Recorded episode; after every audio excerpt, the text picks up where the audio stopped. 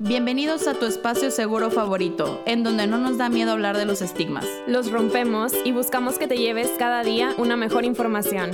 Yo soy Linda Ramos. Y yo, Pau González, y esperamos que te lleves algo en cada episodio.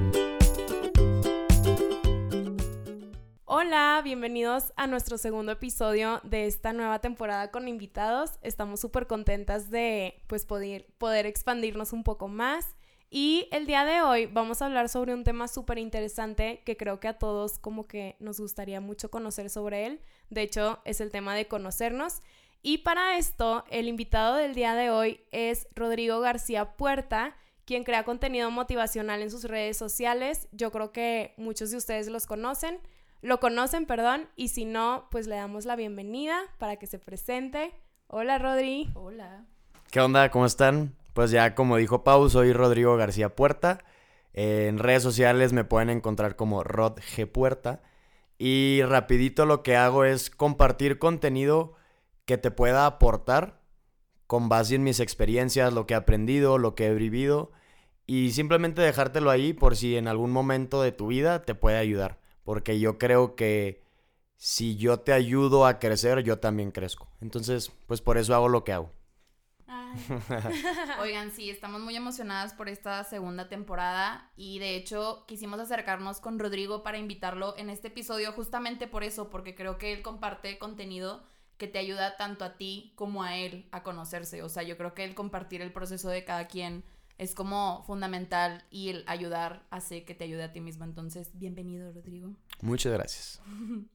Qué padre. Y pues bueno, vamos a empezar con este tema y queremos empezar con el que implica conocernos. Cuando estamos planeando este episodio, fue como, ¿cómo vamos a empezar a hablar sobre este tema? Bueno, primero que nada, vamos a hablar sobre las cuatro dimensiones de las personas, que ya lo hemos mencionado en otros episodios, que es la intelectual, la social, la emocional y la física. Cada una obviamente se compone de muchas otras áreas, son como un mundo nuevo enorme y todas estas componen pues lo que somos como totalidad, como personas y podemos empezar a conocernos aprendiendo un poco sobre cada una de estas áreas. Y otra cosa que queríamos mencionar es que no, el conocernos no solo es saber cómo te llamas o de dónde vienes, quién es tu familia, en dónde vives, sino va mucho más allá de, de, todo eso. Es conocer cómo reaccionas ante ciertas situaciones o cuáles son tus sueños, cuáles son tus metas. Entonces, pues vamos a empezar a, a ondear en todo este tema. Claro, y creo que es súper fundamental el conocernos porque, como ya lo habíamos compartido antes, ¿cómo vas a amar a alguien que no conoces? Cuando te enamoras de alguien, lo tienes que conocer y entonces, ¿cómo te enamoras de ti mismo conociéndote? Entonces, sí, creo que este tema por eso nos encanta. De hecho, estas dimensiones lo mencionábamos en el episodio de amor propio. Entonces, pues vamos empezando con esta pregunta. Pues muy bien. Para empezar, yo quisiera mencionar una analogía que leí eh, en el libro de Jorge Bucay que se llama Las tres preguntas, que es quién soy, a dónde voy y con quién. Y él explica cómo nosotros somos como una, como una carroza, ¿no? Entonces, él cuenta que tú ves la carroza y dices, ah, qué bonita está, me gusta mucho, te metes a la carroza y pues ahí está la carroza, ¿no? No se mueve y dices, pues ahora qué, ¿qué falta? Pues bueno, hacen falta los caballos. Entonces, una vez que tienes los caballos, la carroza empieza a andar, pero empieza a andar por sin ningún lado. Empieza a chocar, se empieza a ir por caminos pues no tan, no tan buenos, difíciles, etcétera. Entonces dices, ah, ¿sabes qué? Me falta un cochero, la persona que va dirigiendo a los caballos. Entonces ya tienes a un cochero que, que pues ya va eligiendo el camino, pero al final el cochero, ¿cómo sabe a dónde ir? Entonces el pasajero es quien tiene que decirle a dónde va.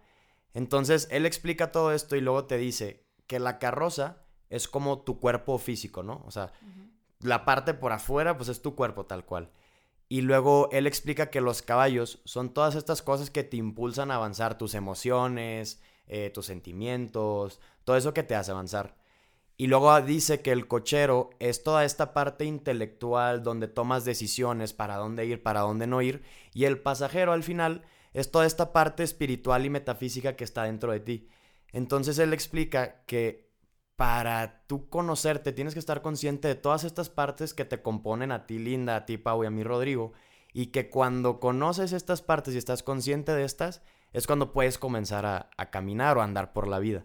Entonces, para mí esto es como, para mí fue como un, me abrió los ojos, me abrió la mente, porque a veces vamos en automático por la vida, ya sea a lo mejor con caballos pero sin cochero, o con cochero pero sin caballos, entonces no avanzas, o sin siquiera conocer al pasajero, entonces es como un estar consciente de todo esto que involucra el ser yo para poder relacionarte con tu vida, con los demás y contigo mismo.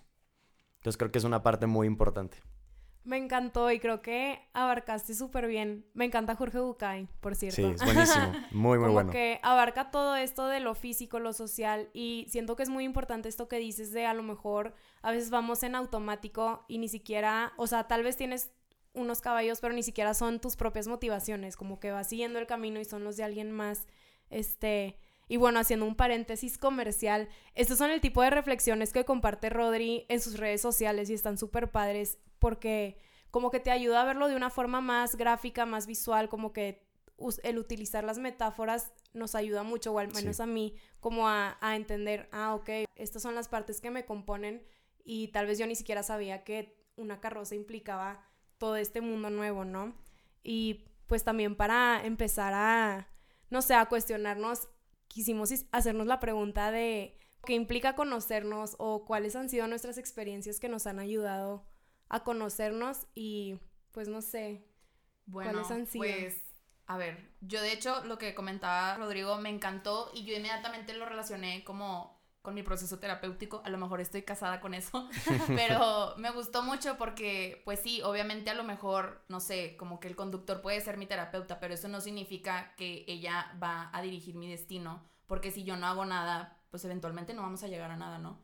Entonces sí, creo que es muy bonito y creo que el conocernos implica pues desde cosas positivas y cosas negativas. Justamente hablando en la temporada pasada sobre crecer, era algo que decíamos, sí, el crecer es muy bonito, eh, muy nutritivo y florecer y todo, pero pues obviamente te vas a topar con cosas que no te van a gustar, pero de eso yo creo que se trata, ¿no? O sea, como de trabajar en eso y es algo que me ha pasado mucho a mí, o sea, yo me di cuenta como de mis aspectos positivos, pero también lo negativo, que pues poco a poco uno va como que soy muy enojona, pero ya sé que tengo que hacerme cinco minutos al lado y luego volver a retomar el problema. Entonces creo que para mí eso implica conocer y aceptar la parte buena y la mala, pero sin dejar de trabajar las dos. Eso para mí implica.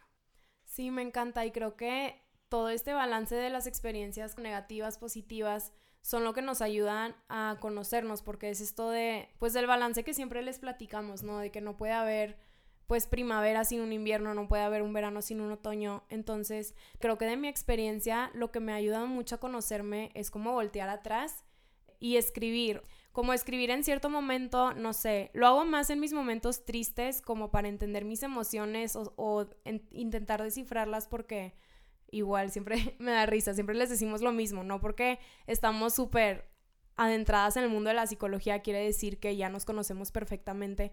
Entonces, eh, por ejemplo, esta última vez que sentía muchas emociones por algo que me pasó, como que ni siquiera yo me entendía, no sabía qué me pasaba, como que la sentía en mi cuerpo, pero no entendía qué sentía emocionalmente. Entonces me puse a escribir, escribir, escribir y ya después, como que retomando esa lectura que yo, pues que yo escribí, como que me ayudó a entenderme y a conocer el por qué me sentía así, qué puedo hacer para irlo modificando, etcétera. Y creo que otra cosa que me ha servido mucho, que me gusta, me gusta mucho hacerlo, una vez en una clase, una maestra nos dijo el primer día, súper ñoña, ya sé que me acuerdo, pero nos dijo como hagan una imagen mental de, de ahorita, de este momento en el que tú estás, era inicio de semestre, eran pues algunos compañeros nuevos, todas las materias eran nuevas, entonces nos dijo como tomen una foto mental de que vean cómo está el salón, ve cómo te ves tú, etcétera. Y luego al final del semestre que nos hizo un cierre de la materia,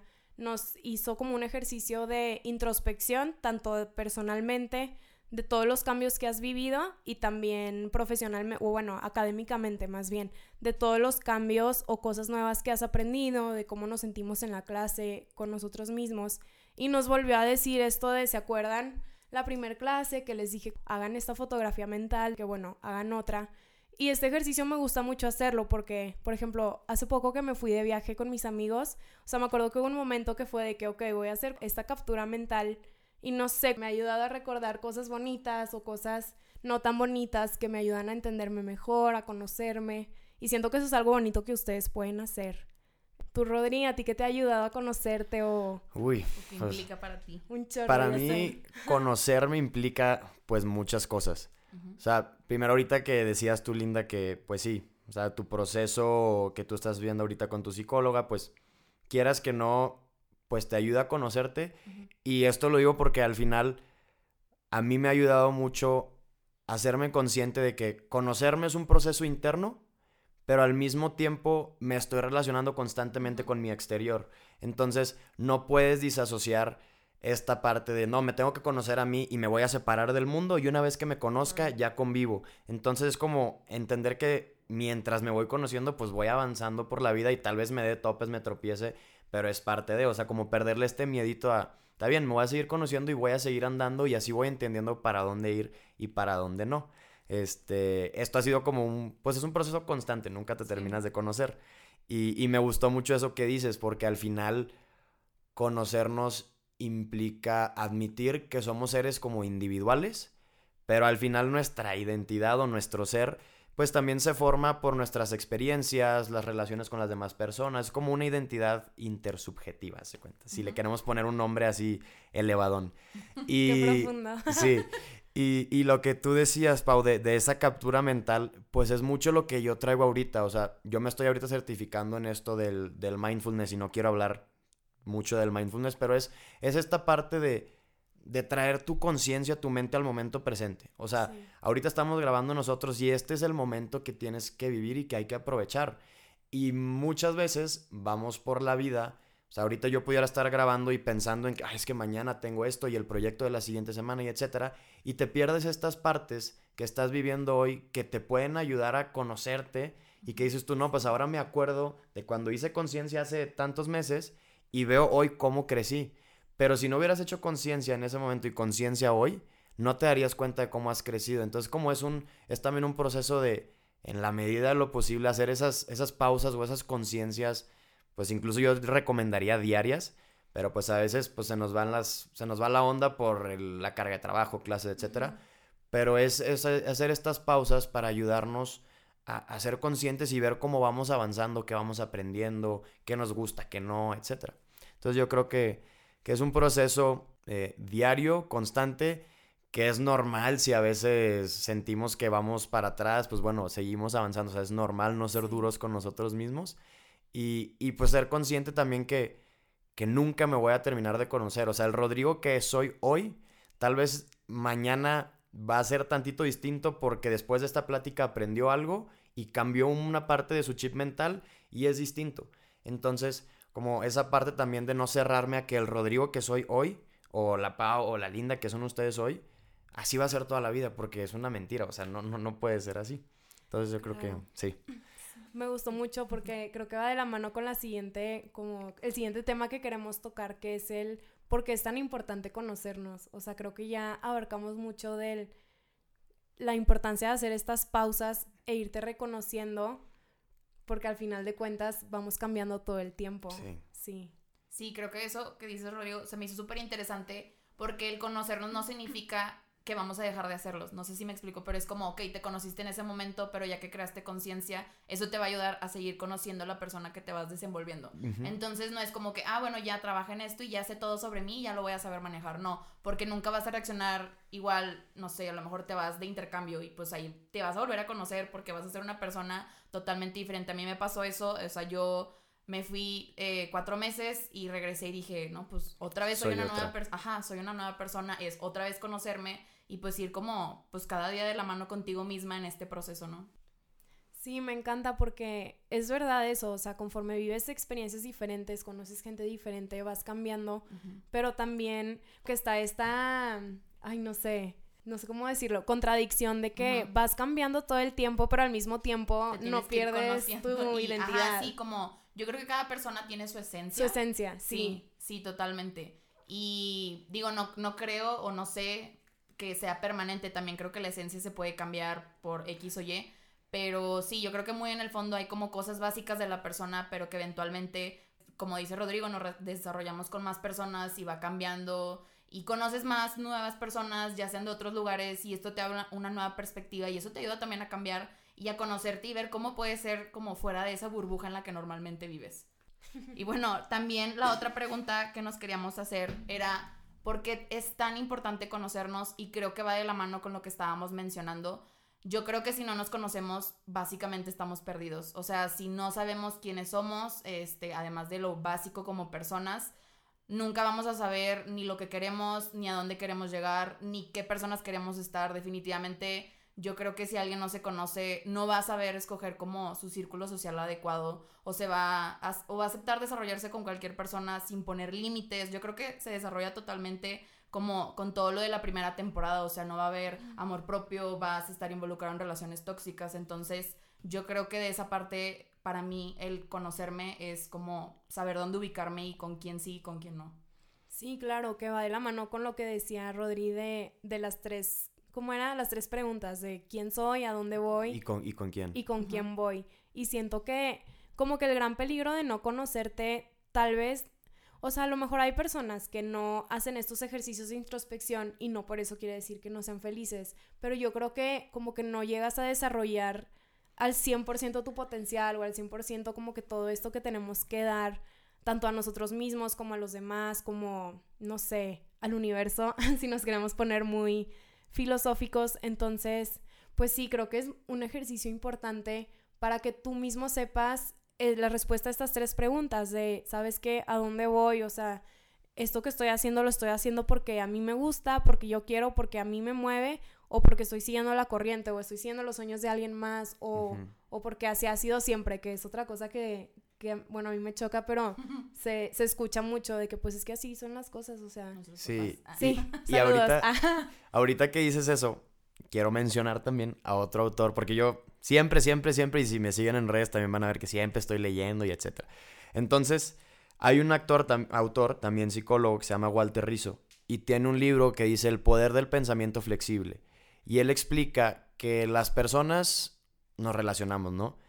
Pero te puedes relacionar de tres maneras. Existen las personas que tienen un pensamiento rígido. Estas son personas que literal su cabeza es como una piedra. Es decir, ellos en algún momento aprendieron algo, se quedan con eso que aprendieron y entonces toda la vida van con ese pensamiento o ese aprendizaje o esa creencia. Sin aceptar puntos de vista distintos, sin aceptar cambios en el exterior. Entonces estas personas constantemente chocan, chocan, chocan porque lo que yo creo es lo que está bien y lo que venga a decirme Linda o Pau, si no coincide con lo que yo digo, está mal. Eso afecta de manera muy importante en las relaciones sociales de esas personas. Y también chocan cuando, digo, sin meterme en temas de política, pero, o sea, si cambia un gobierno, etcétera, y yo tenía mi, mi partido favorito, etcétera, cambia, pues choco y estoy constantemente chocando y no me gusta y no me gusta. Y las, estas personas tienden a estresarse, a tener problemas de ansiedad y se frustran porque las cosas no están saliendo como ellos quieren, porque su realidad que ellos tienen adentro no es la misma realidad del exterior. Entonces, estas personas de pensamiento rígido no son como las que decías tú, pero luego siguen otras que se llaman las personas de pensamiento líquido, que son personas que simplemente van por la vida, sin cuestionar nada. O sea, no es que dejen fluir, sino es simplemente van, sin cuestionarse nada. Es, o sea, literal dice pensamiento líquido porque tal cual se resbala no cuestiona, no tiene bases propias. Entonces, estas personas casi casi que no aportan. Y al final están las personas de pensamiento flexible, que son estas personas que tienen sus bases, sus creencias, pero que están dispuestos a cuestionarlas, a decir, está bien, no está bien, no sabes qué, esto que yo creía hace dos años, no está bien porque ahora estoy viendo que afuera está esto, entonces modifico algo. Entonces estas personas están reinventando, van creciendo, se van descubriendo, se van desarrollando y son estas personas las que se pueden adaptar en su entorno. Entonces el autor recomienda que hagamos esta introspección de a ver, ¿cómo son mis pensamientos? ¿Son rígidos? ¿Son líquidos? ¿O si me considero una persona flexible? Y lo que dice es, o sea, a ver, si eres rígido en alguna cosa o líquido, no pasa nada. O sea, lo puedes trabajar. No es que, no es que así va a ser siempre, no es que así es y así voy a ser. No, lo que te dice es, lo puedes trabajar.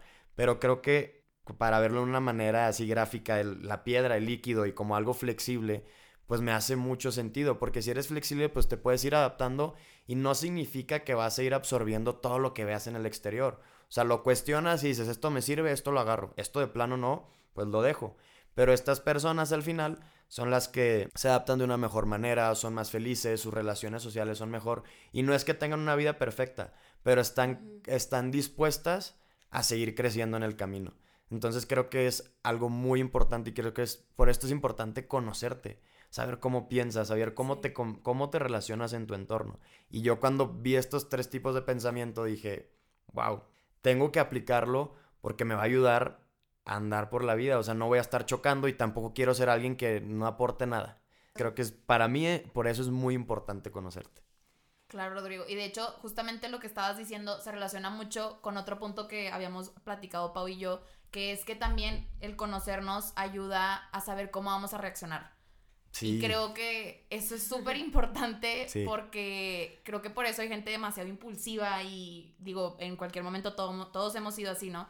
pero definitivamente el conocernos y, por ejemplo, nosotras desde la perspectiva y el punto de vista terapéutico te ayuda a tener esta parte del insight, o sea, el saber por qué te enojas, por qué esto te causa exagerada felicidad y creo que de eso también te sigue ayudando en cómo te involucras y cómo pues vamos evolucionando, o sea, lo que tú dices totalmente. es evolucionar y pues seguir como cambiando. Y no significa que porque ahorita te enojes por todo, vas a ser así toda la vida, sino que si lo vas a trabajar y vas a ser consciente, pues eso te va a ayudar como hasta enfrentar mejor las cosas, que creo que también es súper, súper valioso de, del conocernos definitivamente.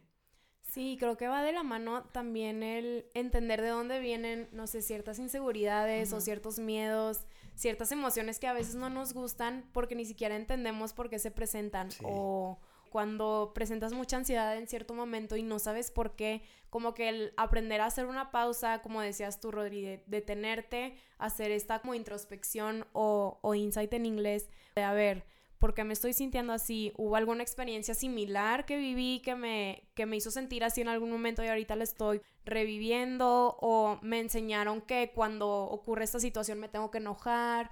como irnos cuestionando todo esto y estoy totalmente de acuerdo con lo que compartías de los pensamientos, porque sí puedes ser rígido en ciertas cosas o líquido en otras cosas, lo importante es que seas consciente de en qué tipo de pensamiento te ubicas, lo ideal obviamente es que seamos flexibles para irnos adaptando, que creo que esa es una de las definiciones de la inteligencia, la capacidad de adaptarse a pues a la vida diaria, ya sea en la escuela, en el trabajo, en habilidades sociales, eh, en tus creencias, etcétera. Y creo que me encanta como todos estos puntos de vista que estamos uniendo.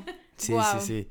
Y ahorita algo que decías, Linda, me hizo muchísimo sentido, lo de reaccionar. Sí. O sea, en mi curso de, de mindfulness basado en la reducción de estrés, hablan de que si no eres consciente y no te cuestionas, vas reaccionando. Siempre vas reaccionando. Por ejemplo, yo de chiquito, cuando me daba hambre, me dolía la panza. Y como me dolía la panza, me enojaba. Y me enojaba y, o sea, odiaba al mundo y mi mamá era la peor. Y, y, luego me dolía la cabeza por mi enojo. Entonces, llegó un punto ya cuando era más como adolescente, pues mi mamá es psicóloga. Entonces mi mamá era así como, ¿por qué te enojas? ¿Y qué sientes? ¿Y qué vas a resolver si te enojas? O sea, como que a cuestionarme. Y ahora que lo veo en el curso, dices, o sea, yo me regreso y digo, ok, me enojaba porque tenía hambre. ¿Qué iba a resolver si yo me enojaba? O sea, qué diferente sería si en lugar de enojarme le diría a mi mamá, mamá, tengo demasiada hambre, por favor podemos irnos a comer o X, al lugar de solo enojarme y el mundo me odia, odio al mundo. Y entonces así vamos por la vida cuando el tráfico o cuando en el trabajo alguien no me mandó un correo o la tarea en un trabajo en equipo, esta persona no hizo nada. No digo que siempre seas feliz. O sea, si alguien no te ayuda en un trabajo, pues vas a resolver. Pero en lugar de reaccionar, es responder. O sea, es decir, ok. Y es, y es una cuestión de milisegundos. O sea, te enteraste que esta persona no te ayudó y es. Respiras y dices, ok, esta persona no hizo esta parte del trabajo. ¿Qué voy a hacer? Bueno, me la aviento yo, hablo con las otras personas del equipo, lo resolvemos y luego ya vemos cómo sacamos a esta persona del equipo o le decimos al maestro lo que sea. Pero o sea, se habla de, que estamos acostumbrados a ir reaccionando sin cuestionar y que qué distinto sería si te tomas ese respiro, esos segundos y decides responder en lugar de reaccionar. Entonces creo que es algo muy, muy valioso y que tampoco, o sea, lo que digo es, a mí también me pasa, o sea, aún yo ya sabiendo esto, a veces me pasa que reacciono y digo, chin, Pero, pero es como un trabajo constante. Claro. Pero creo que es muy, muy importante. De hecho, esto me recordó en una clase, justamente el profesor se fue al extremo, pero nos puso el ejemplo de cuando estás en una situación de peligro, obviamente lo primero que haces es reaccionar con la emoción. Entonces dice, ¿qué haces? Tú solita tienes que traerte como el responder cuestionándote, ¿qué puedo hacer? ¿Qué está pasando? Entonces creo que es como poner primero, o sea, esta parte de cómo voy a responder a no primero poner como el sentimiento, que claro, a mí también me pasaba eso, yo, yo soy muy enojona. Hasta que me empecé a cuestionar, ok, ¿qué es lo que me enoja? O sea, me enoja esto y esto y esto, ok, pero pues al final eso es mío, o sea, no es de la otra persona. Entonces ya trabajándolo ya, obviamente al principio sí es como voy a reaccionar, pero digo, no, ok, a ver. O escoge tu batalla, o piensa si esto vale la pena, piensa si tú estás siendo egoísta y no estás siendo flexible con lo que la otra persona te está diciendo. Entonces sí, se me hace súper valioso también eso. Y es que eso del peligro que dices se relaciona con el estrés. Sí. Biológicamente y con la historia del ser humano se estresaba cuando su vida estaba en peligro, es decir, cuando en los cavernícolas venía un animal o una tormenta y no tenían cómo defenderse. O sea, el estrés lo que te ayuda es ya sea atacar, a defenderte o a huir. Exacto. Y se liberan ciertas, para, para no meternos tanto como en, temas de biología, pero se liberan, se liberan ciertos o sea, químicos en tu cuerpo que te ayudan a salir de esa situación. Lo que pasa hoy es que cuando te enojas, digo, a lo mejor a alguien sí le ha pasado que o sea, está en contra de su vida lo que le pasa, pero te enojas porque tienes hambre, porque algo en el trabajo, por la escuela, por etcétera, y no son cosas que, que están atentando contra tu vida en sí. Pero esos mismos químicos se liberan y se quedan en tu cuerpo. Y eso va generando que como te estresas, se quedan esos químicos, te vuelves más susceptible a volver a estresarte, volver a estresarte, volver a estresarte, y es cuando esto le pega a tu sistema inmunológico, nervioso, pueden incluso desarrollarse temas de ansiedad, depresión, entonces es como es como todo, o sea, es nada más hacer ese momentito de a ver, yo siempre he reaccionado así, pero en realidad me ayuda o no me ayuda, o sea, nada más como cuestionarte, es todo. Me encantó. Me sentí en una clase de psicoficio. no, pero me acordé del episodio de las emociones, en el que hablábamos de que todas las emociones tienen su función.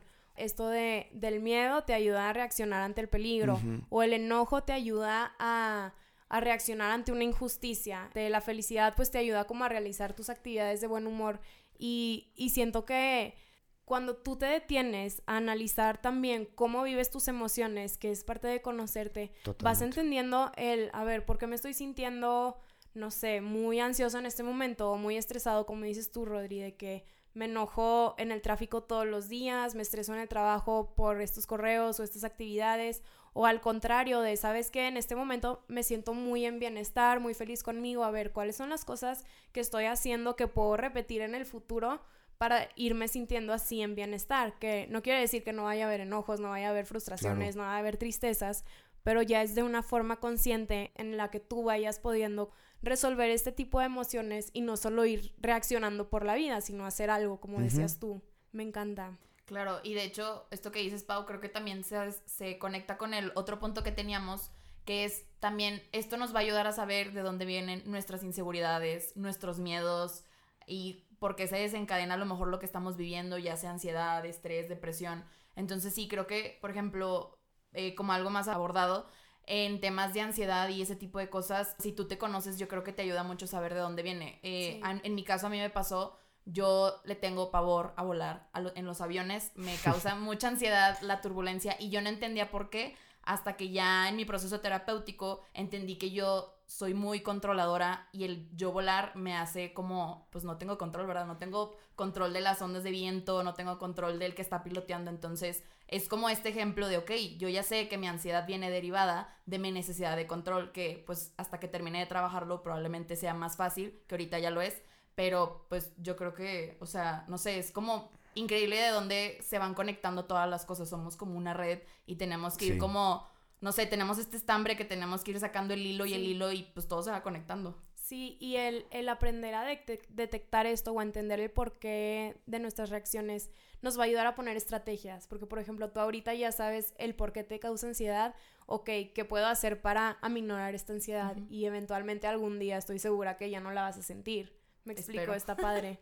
sí, y o sea, justo ese ejemplito que dices es como una persona rígida. ¿Por qué? Porque las personas rígidas se frustran cuando no tienen el control absoluto de todo. Y pues es una realidad como esto del vuelo, tú no lo vas a poder controlar. Pero tienes esta parte que dices, ok, me estoy enojando, me estreso, me frustro. Ya lo, lo vi, ahora qué voy a hacer para trabajarlo. Entonces te conviertes de pensamiento rígido a flexible porque, o sea, ok, lo estás aceptando, pero lo estás trabajando al mismo tiempo. Entonces está muy padre porque todos, todos tenemos esta parte de pensamiento rígido. O sea, todos. Yo me enojo muchísimo yo soy una persona muy organizada, tengo mi calendario, mis horarios y todo. Si alguien me cambia una junta o alguien me dice, no sabes cómo me enojo porque le da en la torre a las otras cosas que yo tenía estructuradas. Pero entonces ya me estoy dando cuenta de esto y digo, a ver, yo no puedo controlar los horarios y calendarios de las otras personas, entonces por mi salud y bienestar mental, pues voy a relajarme un poquito en eso.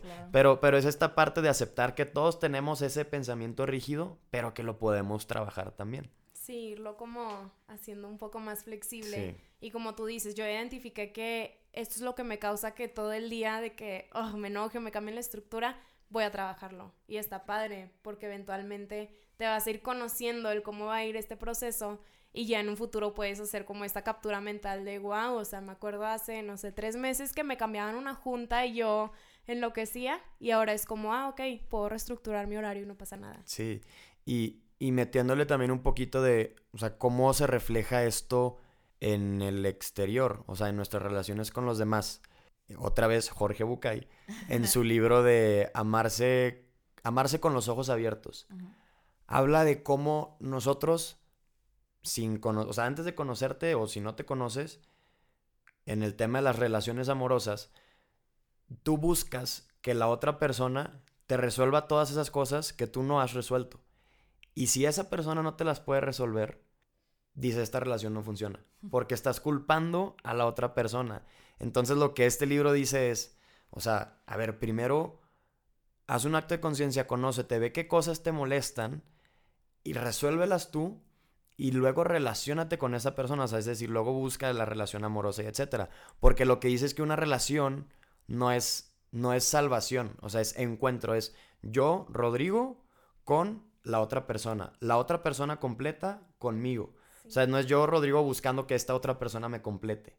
Entonces, creo que eso es algo también muy, muy clave, porque si no te conoces y no lo trabajas en tus relaciones con los demás, en este libro se habla de las relaciones amorosas, pero creo que también se puede relacionar un poquito en que tus relaciones en el trabajo, escuela, vas depositando responsabilidades en las otras personas que ellos ni siquiera saben que, que las tienen porque tú se las estás poniendo y como ellos no te resuelven, tú te frustras. Entonces creo que esto es algo muy padre, importante, de saber que no es solo conocerte a ti para tu bienestar, bueno, sí es para tu bienestar, pero también ver cómo se refleja en tus relaciones con los demás. Creo que es algo muy padre e importante.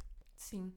Sí, claro, porque se relaciona con esto que decías, creo que lo dijiste tú, Rodri, de que no solo somos, o sea, somos seres individuales con identidades individuales, pero al final de cuentas somos seres sociales que nos relacionamos unos con otros.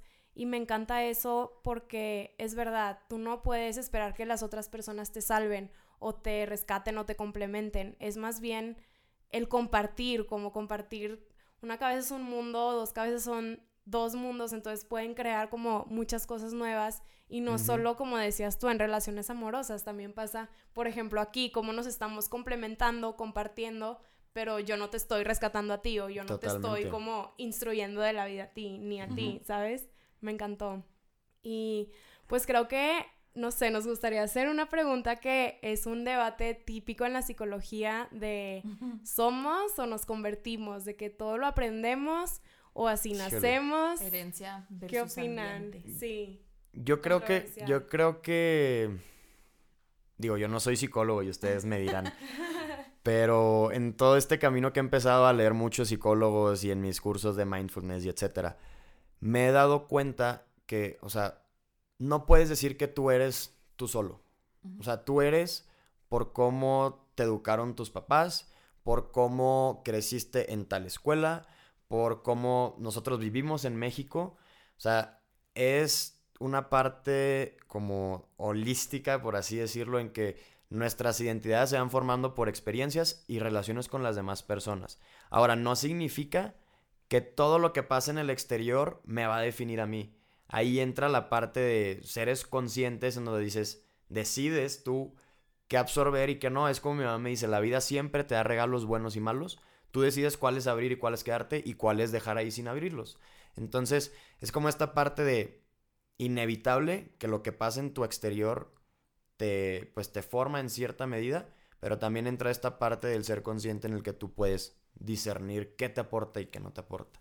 Sí, como el ir construyéndote, o ir cuestionando y como dices tú, tomar los regalos que, que te sirven y desechar los que no, darle a alguien más los que no van tanto contigo. Y yo también concuerdo totalmente con eso. O sea, sí sabemos, todas nuestras clases nos han enseñado que somos una parte el debate es qué porcentaje somos y qué porcentaje nos hacemos. Pero totalmente hay una parte genética que es todo esto del temperamento, de, de cómo reaccionas ante ciertas situaciones, como desde bebé. Por ejemplo, hay, no sé, hay niños chiquitos que son más tranquilos, hay otros que son más inquietos, hay unos que son más enojones. Este, no sé, tal vez preguntándole a nuestros papás de, ay mami, ¿cómo reaccionaba yo?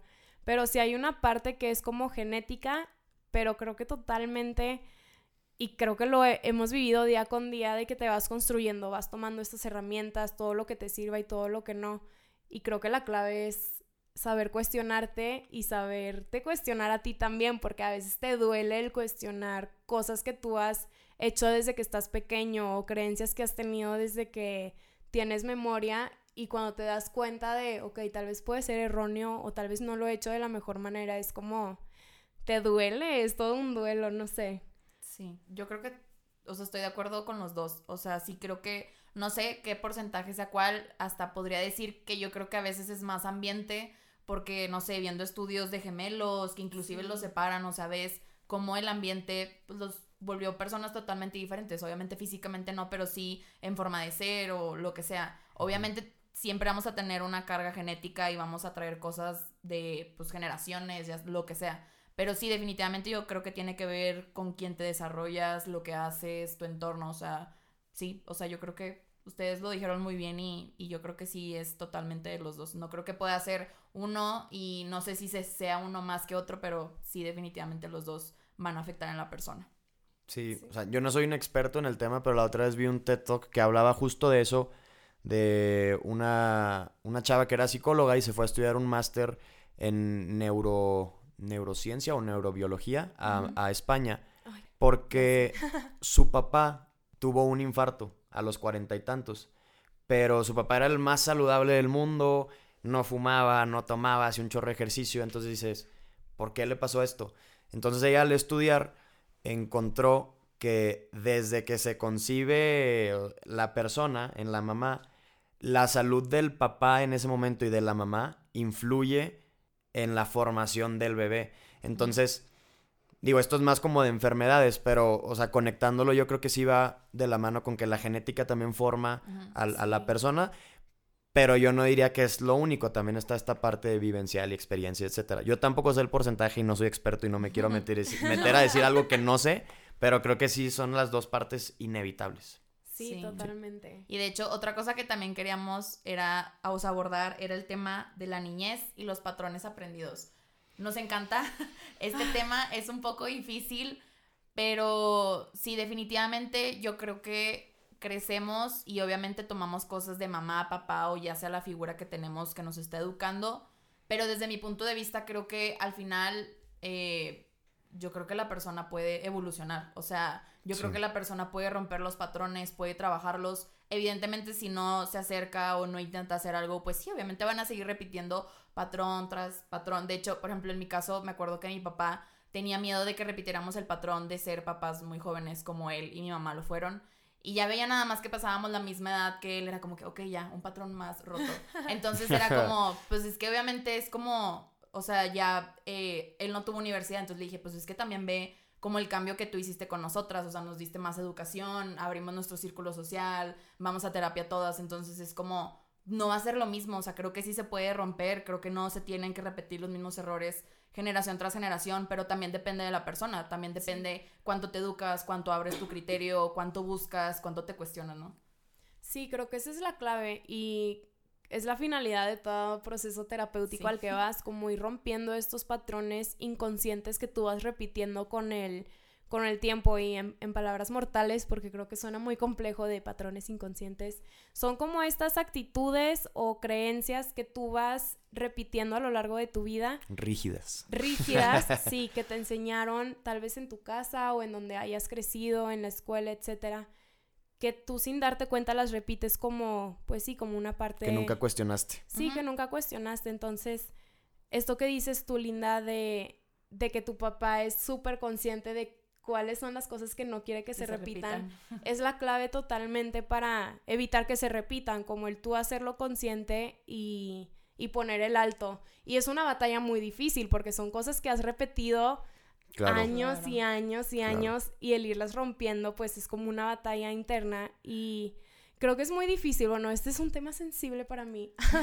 pero sí, por ejemplo, en mi casa hay muchas como costumbres machistas, pero están tan arraigadas. Arraigadas que no, o sea, no se ven mal, no se ven disfuncionales o no se ven como normalizadas. Exacto, están tan normalizadas. Entonces, para mí ha sido una batalla constante de que con mi papá, con mi hermano, conmigo misma, de que elige qué batallas pelear y luego es como, ay, ¿qué hago? Y yo trato de no repetirlo, pero sí me he dado cuenta de pensamientos o de acciones que era de que, no manches, lo hago porque me lo enseñaron en mi casa y, siempre lo he hecho así, o cosas así, entonces, qué difícil, ¿no? ¿no? Y ahí te das cuenta que el conocerte, o sea, por ejemplo, en el caso ya de los papás, sí.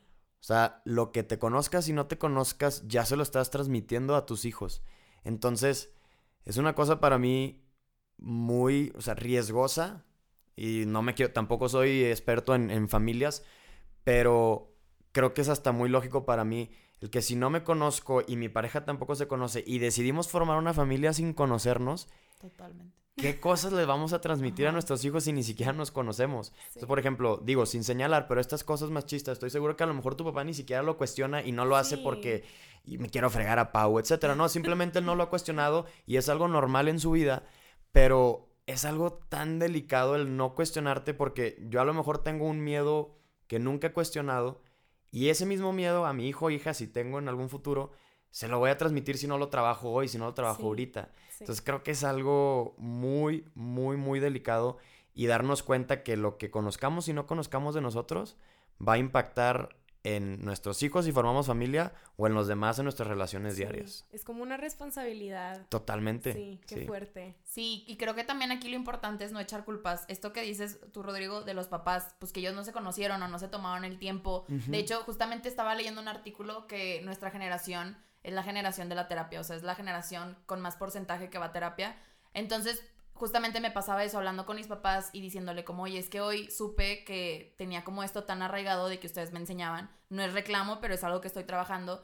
Y no sé, mi papá se puso la defensiva como, pero es que yo no iba al psicólogo, yo no sabía lo que estaba haciendo. Y es de que, ok, o sea, yo lo sé, no pasa nada, no estoy enojado contigo, es un patrón que yo tenía y lo estoy trabajando. O sea, es aceptarlo, pero también saber que yo soy responsable de si lo voy a seguir repitiendo o no. Creo que eso también es muy importante. Sí, porque si no vas a estar, como tú decías, Rodri, echando culpas a los demás y estar frustrado con la vida porque te enseñaron a hacer de tal forma. Pero no, es esta parte de, ok, vas creciendo, vas tomando conciencia, este, vas entrando a la adultez ah, y vas a tener que tomar tú esta responsabilidad de quién quiero ser, a dónde quiero ir, igual lo que decíamos, pues quién soy, o sea, de estas tres preguntas y, y creo que sí, esto que dices es muy importante porque a veces se nos puede hacer muy fácil de, no, es que así es en mi casa y siempre ha sido así, pues... Y así soy, sí. Yo lo quiero repetir y, y si tú estás en desacuerdo con eso, pues estás contra mí, ¿no? Estás contra mí, entonces es perderse muchas oportunidades. Y, y, señalar también que, o sea, como podrán escuchar, los tres estamos en un proceso constante de conocernos y etcétera.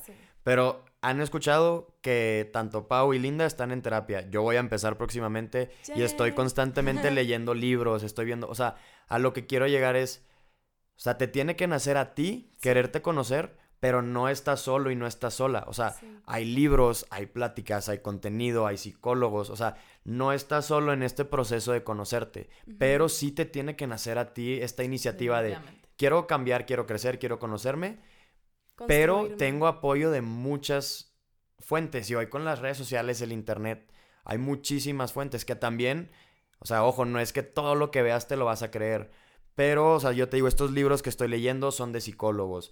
Voy a ir a terapia con una psicóloga. Entonces, elegir con quién apoyarte y de dónde agarrarte para crecer es también muy importante. Entonces, no te sientas solo y no te sientas sola. Hay muchas maneras de empezar a conocerte.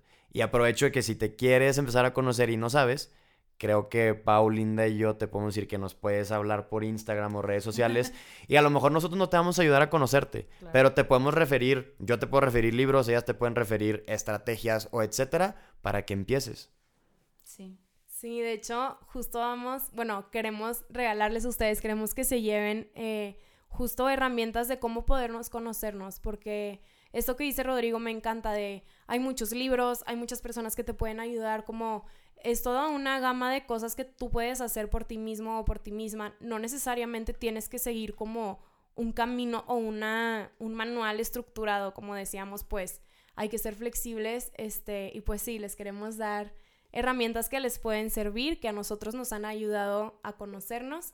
Y pues la primera es escuchándonos, escuchar tanto nuestra mente, nuestras emociones, nuestras creencias, nuestro cuerpo, que es muy importante porque justo con esto que mencionábamos de que a veces vivimos súper acelerados o ni siquiera prestamos atención como qué día es hoy, solo seguimos la rutina, como tu cuerpo se cansa, entonces aprender a escuchar qué es lo que te está diciendo te puede ayudar a conocerte y también en la parte emocional, que, que es como el ejemplo que les daba, que yo no entendía ni siquiera qué estaba sintiendo, pero sentía todas mis emociones en el cuerpo, o sea, me acuerdo que sentía de que un nudo en la garganta, pero también sentía como un nudo en mi pecho y tenía mucho calor. Entonces yo dije, a ver, ¿en qué situaciones he tenido mucho calor? Ok, me acordé una vez que me enojé mucho, me dio mucho calor. Ok, entonces estoy enojada. De que nudo en la garganta quiere decir que, ok, estoy triste. Entonces, a ver, ¿por qué estoy triste? De que el nudo como en el pecho era como este coraje o esta frustración. Entonces, creo que escuchar es un paso súper importante y es una herramienta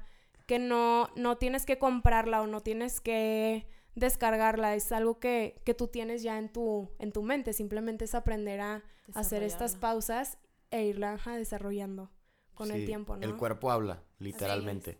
O sea, a lo mejor no sabes por qué te la cabeza o por qué la panza o etcétera, pero cuando sientas algo distinto en tu cuerpo es que algo te está diciendo el cuerpo. O sea, algo te está diciendo y es cuando debes de tú, como dices, de escuchar y atenderlo. Sí, definitivo. Bueno, y otra herramienta que también queremos que se lleven, que creo que es de mis favoritas, es el cuestionarnos. Siempre, creo que lo digo en cada episodio, cuestionanse todo lo que hacen. Creo que es lo que a mí más me ha ayudado como preguntarme, ok, ¿por qué te enojas? ¿Por qué levantas la voz en estas situaciones? ¿Por qué te frustra tanto estas cosas? Creo que si nos ponemos a cuestionarnos por qué reaccionamos y por qué actuamos como lo hacemos, solitos podemos ir como a lo mejor moldeándolo o ir como descubriendo el hilo negro de dónde está saliendo eso. Entonces sí, definitivo, yo creo que el cuestionarse también, como dice Pau, es algo que está en nosotros, pero que pues lo tenemos que ir desarrollando, o sea, porque yo creo que a nadie nos dice que nos cuestionemos, simplemente yo creo que conforme vamos creciendo y nos vamos topando con diferentes personas, pues te das cuenta que es como algo muy, muy esencial que deberíamos estar haciendo. Sí, totalmente. Otra herramienta que podemos utilizar es el explorar como esto que, decimos de pues empieza a leer libros o empieza a explorar como actividades que te gusten o que siempre has querido intentar pero no te has atrevido. Como esta exploración te va a ayudar a, saber qué te gusta, saber qué no te gusta, saber a dónde quieres ir, por ejemplo, no sé, en un servicio social o en un trabajo o parejas, eh, amistades, lugares. Como la única forma de saber que, que si van contigo o no es ir explorando. Entonces creo que también eso es básico en, el proceso de autoconocimiento. Sí, de hecho, en el explorar yo creo que lo importante está es no quedarnos en la zona de confort. El cambio nunca va a estar en la zona de confort, entonces yo creo que da miedo. De hecho, nos han llegado mensajes como, no, es que todo este tiempo tenía miedo de ir a terapia porque me daba miedo enfrentarme a tal y tal. Y es de, pues sí, o sea, no es cosa fácil, pues te tienes que enfrentar a tus demonios y pues es agarrar coraje y aventarte como, pues a buscarle, ¿no? O sea, Qué feo se escucha, pero sí es muy cierto. Enfrentar tus demonios. Un poco crudo. Pero, digo, o sea, como decimos, creo que vale mucho la pena y van a salir cosas positivas. Y de hecho, en esto como de buscar, también creo que está el buscar ayuda. Creo que en la parte de crecer fue algo que yo dije mucho. Que yo algo que aprendí mucho fue el buscar ayuda. Definitivamente al principio recibí ayuda sin siquiera pedirla porque a lo mejor ya estaba desarrollando cosas sin darme cuenta y ya, no sé, hubo una intervención familiar. Entonces creo que el saber que tú solo no puedes, como decía Rodrigo, pues somos seres sociales, o sea, tenemos gente a nuestro alrededor y podemos buscar desde si estás empezando un proyecto nuevo, si tienes problema con esto y sabes que alguien ya lo pasó, o sea, acércate. Yo creo que siempre hay que ayudar y de esta manera también vamos a seguir recibiendo ayuda. Claro, yo creo que lo mencionamos en el capítulo de, del crecimiento.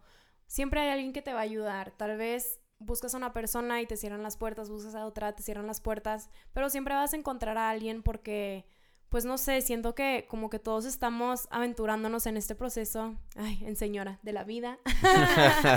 pero sí, como que cada quien tiene aspectos diferentes que conocer y, bueno, una herramienta que también les queríamos dar es el escribir. Linda y yo nos, bueno, Rodrigo también, nos identificamos mucho con esto y creo que eso es algo muy importante que a mí me ha ayudado mucho como el ir escribiendo el cómo me siento o experiencias que he vivido, tal vez no, no tan emocionales, pero sí como, no sé, reflexiones que haya tenido, tanto de, no sé, con mi novio, o que de algún viaje o del trabajo, como que eso me ha ayudado mucho a entenderme, a conocerme y también como ya les decía, en el futuro, como para ver en qué punto estaba, o sea, hacer comparaciones de mí misma, en qué punto estaba en ese momento, en qué punto estoy, estoy en este momento y pues bueno, estas son como que herramientas eh, de parte de Linda y yo. No sé si tú, Rodrigo, tengas como que alguna que te haya servido a ti, que creas que les pueda ayudar a las personas, así como te han ayudado a ti. ¿Cómo te conociste? Ah. Sí. Creo que son muchas. Sí, son muchas, pero si las resumo en, no sé, en tres, cuatro principales. Ajá.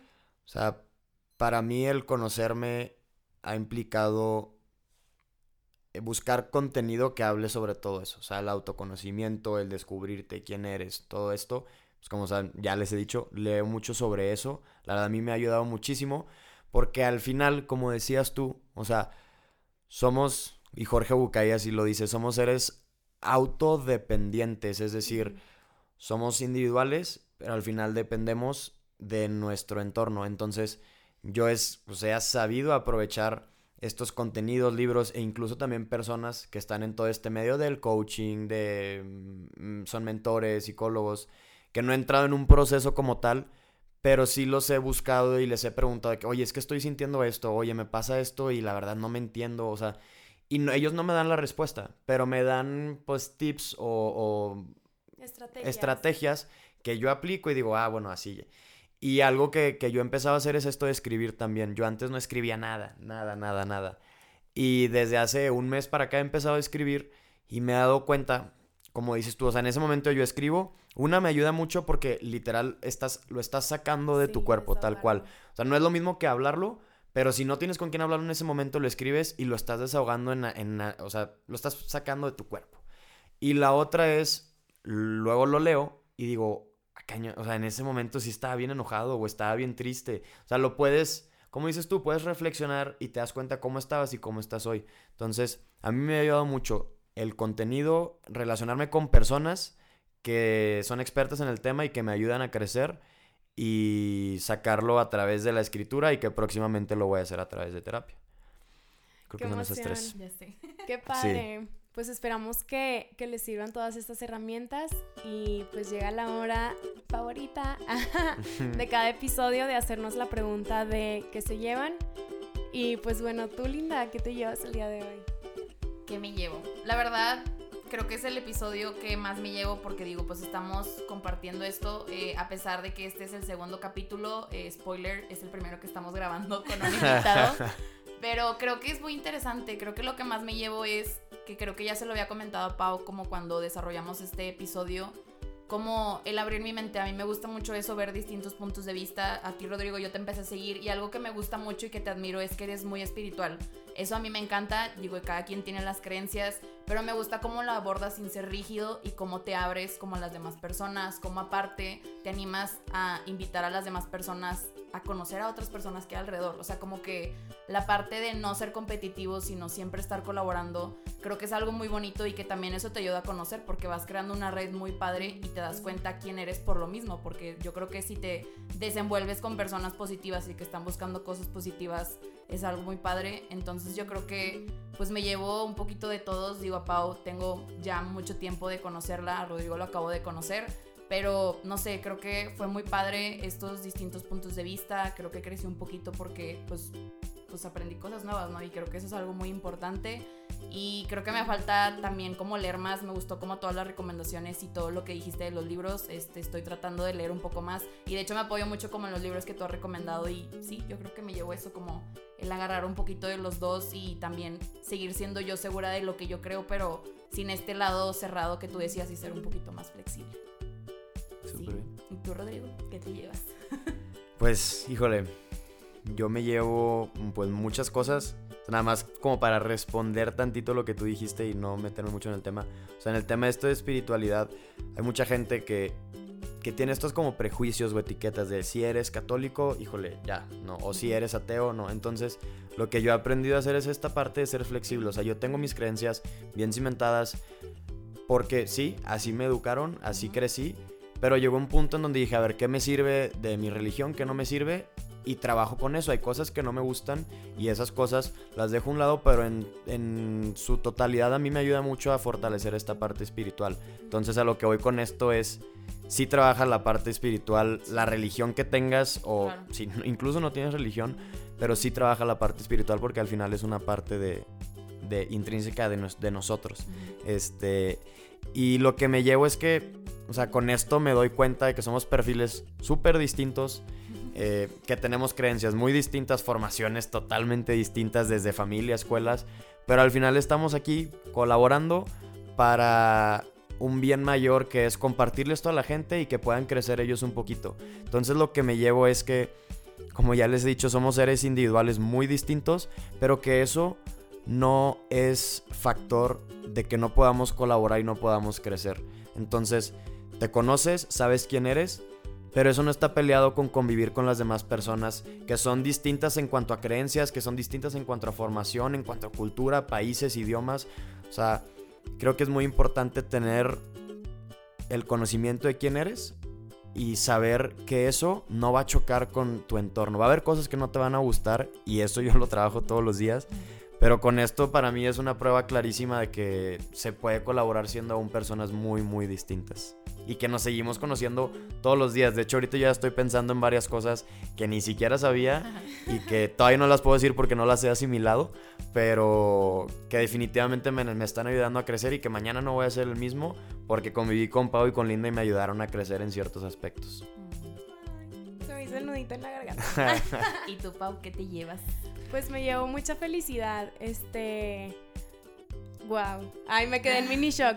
No, pero lo que decía Rodrigo de, de que está asimilando ciertas cosas, creo que me encanta porque justo es el nombre de nuestro pro- proyecto, como el que te llevas, el siempre invitar a, a todos ustedes que se lleven algo y pues no sé, hasta se me puso la piel chinita de, de que ahorita tú te estés llevan- llevando algo, a pesar de que ya habíamos planeado como esta plática más o menos y pues me llevo mucha felicidad de estar compartiendo como tantas cosas porque así como decíamos somos personas súper diferentes como que con formaciones muy diferentes vivimos en lugares diferentes este pero me encanta que a pesar de, de todo esto como que llegamos a puntos eh, ¿cómo se dice? como a acuerdos y a, a cómo todo este movimiento positivo nos ha ayudado y tenemos en común el hecho de que nos encanta como compartir todo este contenido positivo, el siempre invitar a, a conocerte, a cuestionar las cosas, como a ir creciendo y no ir viviendo como, como dices tú, reaccionando o vi- vivir en un pensamiento líquido en que solo te subes a una carreta, ni siquiera sabes si es tuya o no, pero vas fluyendo con, con lo que se presente, entonces pues no sé, me llevó mucha felicidad, satisfacción, eh, ganas de conocerme más. Y pues, pues ya nada más los queremos invitar a, a seguir este, escuchándonos, a seguirnos compartiendo. eh, estamos muy contentas las dos de iniciar como esta temporada con invitados eh, porque creo que es compartir todavía mucho más y creo que podemos llegar como que más lejos y formar esta comunidad como terapéutica o esta comunidad de salud mental que nos ayude como a crecer y a, dejar atrás como todos esos contenidos negativos que a veces vemos mucho y se nos olvida como que todo lo bueno. Claro, Pau. Sí, pues bueno, este, pues ya nos vamos a despedir. Esperemos que nos compartan lo que se llevan de este episodio. Eh, Recordarles que pueden encontrarnos en nuestras redes sociales como arroba y que te llevas. Y pues nada, esperamos que les haya gustado mucho. Muchas gracias Rodrigo y pues si quieres recuérdanos otra vez tus redes para que te sigan acá los que nos escuchan. Sí, en mis redes que principalmente son Instagram y Twitter es Rod G Puerta, literal como las que se abren y se cierran. pues muchas gracias y nos vemos en el siguiente episodio. Bye bye gentecita.